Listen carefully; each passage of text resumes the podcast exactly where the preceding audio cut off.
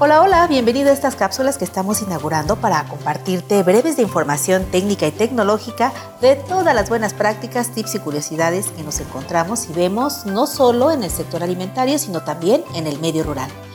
Y hoy nuestro amigo productor Víctor Gómez en la Ciudad de México nos va a compartir cómo cultivar con inocuidad en las legendarias chinampas de Xochimilco. Hay demasiada composta que es la que yo utilizo que se basa en, hojarasca.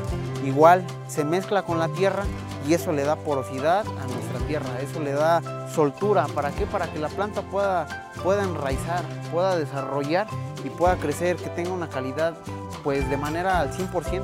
Una vez que ya está hecho este trabajo, se barbecha por lo menos aproximadamente, yo hago mis camas de 90 centímetros, pues yo me di cuenta que con el barbecho tradicional, que es asadón o a una garra, que así se llama también, pues el, barbecho no funcionaba para que la planta desarrollara debido a que quedaban pues terrones muy grandes de tierra y esos terrones pues obviamente impedían que la planta siguiera pues que enraizara de manera correcta, ¿no? Una vez que se realiza ya el proceso de barbecho, se le mete la, máquina y ya deja la tierra un poco más, más suelta, que es lo que se necesita. Una vez que la tierra ya está así suelta, entonces ya se puede sembrar cualquier tipo de variedad de planta eh, hortaliza o lo que ustedes gusten, eh, ya se puede sembrar de manera correcta. Y una vez que ya esté hecho, levanto bordos. Los bordos se levantan precisamente para que cuando se riegue no se desparrame el agua y el agua quede dentro de, lo que es la cama.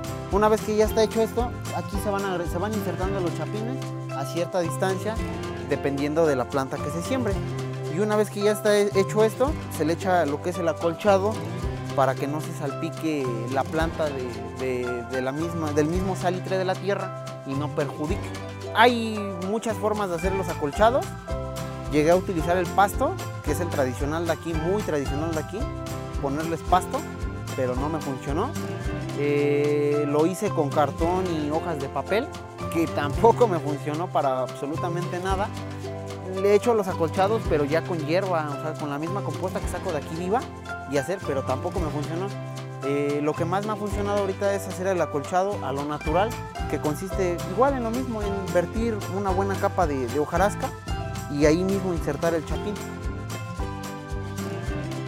Y así como ya escuchaste a nuestro amigo productor Víctor González, si eres productor, tú también puedes ser un productor o productora innovadora.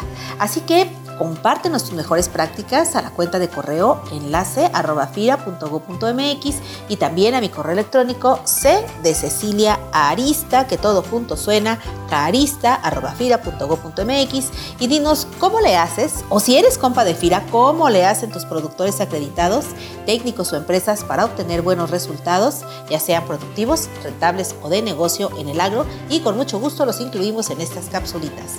No te olvides de calificar este material en Spotify y sobre todo compartirlo, eso es muy importante, compartirlo por tus redes sociales, por correo, por WhatsApp, como quieras compartirlo, pero compártelo por favor. Y si quieres cambios productivos, innovadores o mejoras y para ello necesitas una lanita, acuérdate también de que aquí en FIRA estamos para buscar un esquema de crédito y negocio a la medida de tu proyecto.